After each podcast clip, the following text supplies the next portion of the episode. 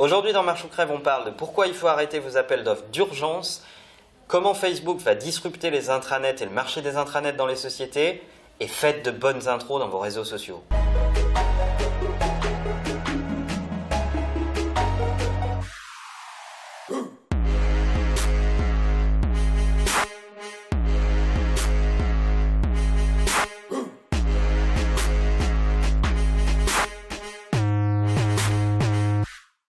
Hello hello, mon nom est Manuel Diaz et bienvenue dans Marche ou Crève, la seule émission qui vous parle de la mort du monde dans laquelle vous êtes né. Marche ou Crève épisode 5 aujourd'hui.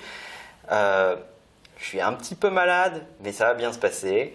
Euh, je suis très heureux de vous retrouver pour cet épisode et aujourd'hui on va parler de trois choses. Euh, la première, pourquoi il faut arrêter urgemment vos appels d'offres si vous êtes une marque et si vous êtes une agence, pourquoi il faut arrêter d'y répondre. La seconde, Facebook at Work, Belle annonce de Facebook, intéressant, on va en parler. Et la dernière, comment soigner vos intros sur les réseaux sociaux pour avoir une efficacité quand vous approchez quelqu'un. Alors, première chose, les appels d'offres. J'ai écrit un billet sur la question euh, il y a quelques jours et je trouve que euh, l'appel d'offres détruit de la valeur, globalement. Euh, je ne vois pas l'intérêt de faire un appel d'offres aujourd'hui pour des métiers comme les nôtres où finalement on cherche à sélectionner une équipe pour affronter des difficultés, la définition, la meilleure définition d'un projet, une difficulté à affronter avec des compétences qu'on n'a pas, euh, et sélectionner une équipe non pas pour ce qu'elle vous dit, mais pour ce qu'elle est capable de faire pour vous réellement. Nous, ça fait longtemps qu'on répond plus aux appels d'offres et encore moins aux appels d'offres publics euh, chez Imakina, mais je sais qu'il y a d'autres euh, agences ou organismes qui euh, pratiquent la même chose. En réalité, ça détruit beaucoup de valeur. Quand euh, vous y réfléchissez, côté marque d'abord, organiser un appel d'offres, ça coûte beaucoup de temps, il faut faire un cahier des charges, vous n'êtes même pas sûr que dans le cahier des charges, il y aura votre réel besoin. Vous allez devoir réunir les personnes que cet appel d'offres concerne à l'intérieur de votre entreprise. Ça va représenter pas mal de personnes. Vous allez devoir les réunir pour briefer les prestataires, euh, pour éplucher les réponses, pour shortlister ces réponses, pour revoir les prestataires en shortlist, euh, et puis pour les sélectionner. Au final, vous avez dépensé beaucoup d'argent. Imaginons 4-5 personnes, euh, côté marque, les prestats vont s'être engagés pour vous répondre. On est déjà au-dessus de plusieurs dizaines de milliers d'euros pour euh, avoir organisé cet appel d'offres. Moi, je trouve que c'est complètement contre-productif et qu'en plus, ça ne vous permet pas de correctement voir les gens qui vont euh, vous répondre à l'œuvre véritablement à l'œuvre. Si c'est juste pour auditer, faire un coup de The Voice, savoir euh, qui a eu le meilleur exercice de style pour répondre, vous sortir les seniors qui vont vous parler de sujets que vous reverrez absolument jamais pendant l'exécution de la mission, ça n'a aucun sens. Moi, ce que je suggère, c'est plutôt de procéder de la façon suivante. Euh, première chose, vous identifiez un problème. Vous convoquez des gens connus sur le marché, respectés sur le marché, pour euh, avoir une spécialité dans la euh, capacité à résoudre ce problème. Si vous connaissez bien votre marché, c'est facile d'identifier des acteurs qui ont déjà eu affaire à la typologie de problème à laquelle vous vous attaquez. Vous les mettez dans une pièce et vous, euh, c'est en tout cas nous ce qu'on propose, vous faites un workshop sur votre problématique pendant 3-4 heures, peut-être une journée si vous avez un peu de temps. Vous voyez à la fin du workshop quel type de valeur est ressorti de ce workshop. Vous voyez qui a été mis autour de la table côté agence, quel est le niveau de conseil qu'on vous a donné, euh, la façon dont ça s'est passé est hyper importante. Ce que les Anglais appellent le chemistry meeting, c'est est-ce qu'on a en face des gens smart, des gens qui réagissent correctement face à l'objection, des gens qui savent rebondir ou pas. Là, vous êtes en mesure d'avoir euh, de réels inputs euh, sur le prestataire avec lequel vous avez interagi et de le juger pour sa réelle capacité à interagir avec un problème. Si à la fin ça vous plaît, ben, partez directement avec lui engagez-le et faites-le travailler. Si ça ne vous a pas plu, abandonnez-le et passez à un autre prestat. Euh, je pense que c'est la meilleure façon de faire.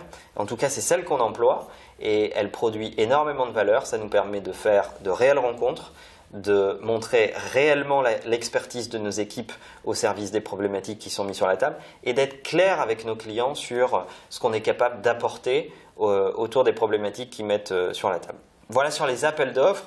On mettra dans les descriptions euh, le, lien vers le billet que j'ai écrit sur le sujet et j'ai le sentiment que c'est une maladie du marché que d'organiser des appels d'offres pour tout et n'importe quoi et c'est un peu dommage parce que ça fait perdre de l'argent à tout le monde, aux marques et aussi aux agences qui s'engagent énormément pour produire des réponses qui ne sont pas toujours décortiquées et reconnues à leur véritable valeur.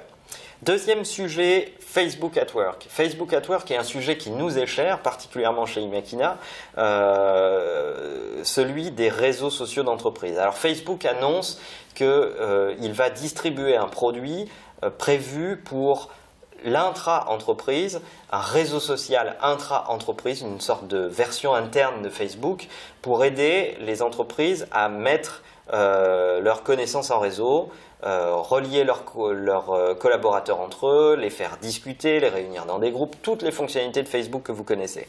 Euh, d'abord, je trouve que c'est un super move de la part de Facebook, à un moment où en recrutement, bah, ils ont fait déjà énormément. Hein. Il y a beaucoup d'humains sur la planète qui sont engagés dans Facebook, mais à l'intérieur des entreprises, quand on regarde les intranets, c'est un peu le parent pauvre.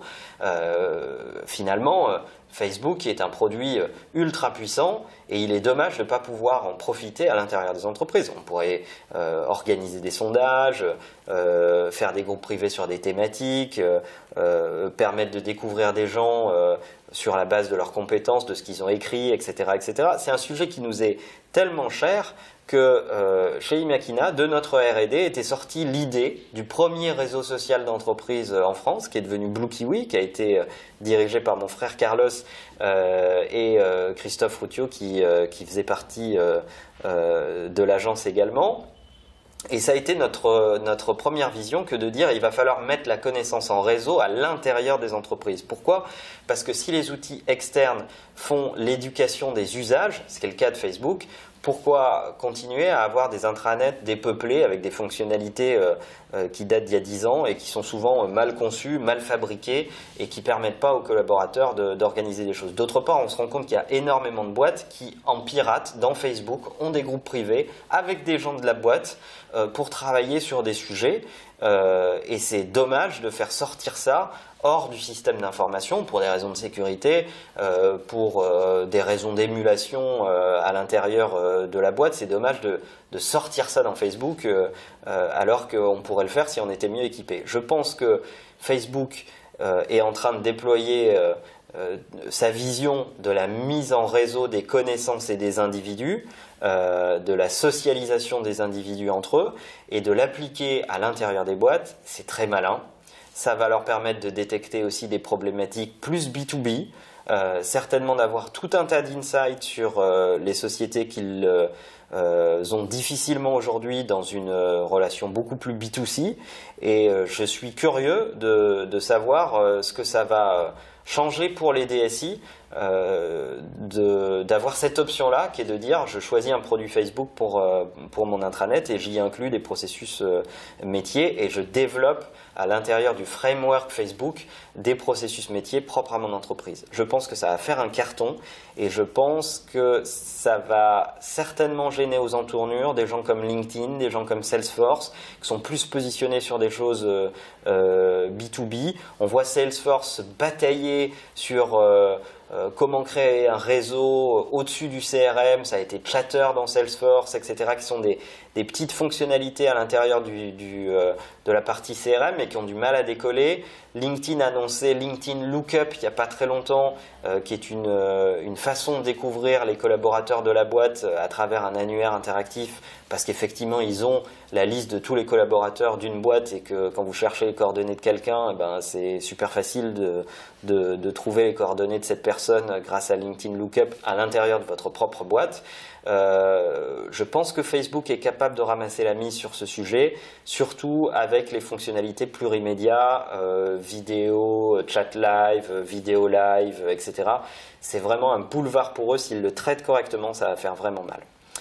Voilà pour notre deuxième sujet. Enfin, troisième sujet, comment réussir vos intros? En fait, plutôt un, un, un coup de gueule quelque part en fait. Euh, la quantité de, d'intros que je reçois qui sont de piètre qualité, c'est complètement euh, hallucinant. Des gens qui m'envoient des intros pour me dire euh, tiens, j'adorerais te rencontrer, tiens, est-ce qu'on boirait pas un café ensemble, tiens, est-ce que tu pourrais passer nous voir, etc. Mais sans même me donner aucune forme de contexte. C'est pourquoi, pour quelles raisons, qu'est-ce que tu as en tête, etc. Je trouve ça, euh, je trouve ça hallucinant. C'est-à-dire que les gens n'ont pas encore une pratique évoluée euh, de ce qu'est la connexion, la demande de connexion ou la demande d'intro sur les réseaux sociaux. Et c'est bien dommage. Parce que, pour deux raisons principales. La première, c'est que si vous, faites, si vous me demandez euh, en contact sur Facebook, sur LinkedIn ou, ou ailleurs, essayez déjà de me situer un peu de contexte. La première chose, c'est qu'est-ce que vous avez en tête? Quel est pitch de votre boîte? Euh, pourquoi vous me contactez euh, Est-ce qu'il y a une raison principale ou est-ce que c'est juste de la curiosité Est-ce que vous voulez en savoir plus sur quelque chose Qu'est-ce que vous avez imaginé Si vous ne me donnez pas ce contexte, je ne peux pas répondre favorablement à vos, à, vos, à vos demandes et je ne peux pas y répondre surtout efficacement. La deuxième chose, c'est que euh, je suis dans une boîte où euh, on a beaucoup de managers à l'intérieur de la boîte qui s'occupent de sujets très précis et qui ont des périmètres particuliers. Si vous me donnez du contexte, je vais pouvoir vous dire oui, je veux bien vous recevoir parce qu'il se trouve que je suis en charge de ce sujet chez Imakina, ou je vais vous orienter vers la personne qui est en charge de ce sujet. Donc, euh, euh, mettez du contexte dans vos demandes d'intro, expliquez quelle est la valeur ajoutée euh, de votre boîte, ce que vous recherchez, en toute transparence. N'ayez pas peur d'être vraiment euh, euh, straight to the point dans vos, euh, dans vos demandes d'intro et vous vous donnerez un maximum de chances d'être connecté avec les bonnes personnes ou d'être réorienté vers les bonnes personnes. Mais les demandes d'intro laconiques du style tiens c'est cool, est-ce qu'on se rencontrerait pas? Ça n'a vraiment pas beaucoup d'intérêt et ça ne me donne aucune chance de vous répondre comme il faut ou de vous répondre favorablement euh, à vos demandes.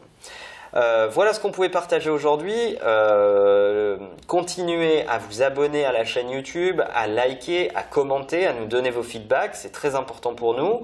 Le monde change, il change très vite et peut-être il changera sans vous. Alors dépêchez-vous.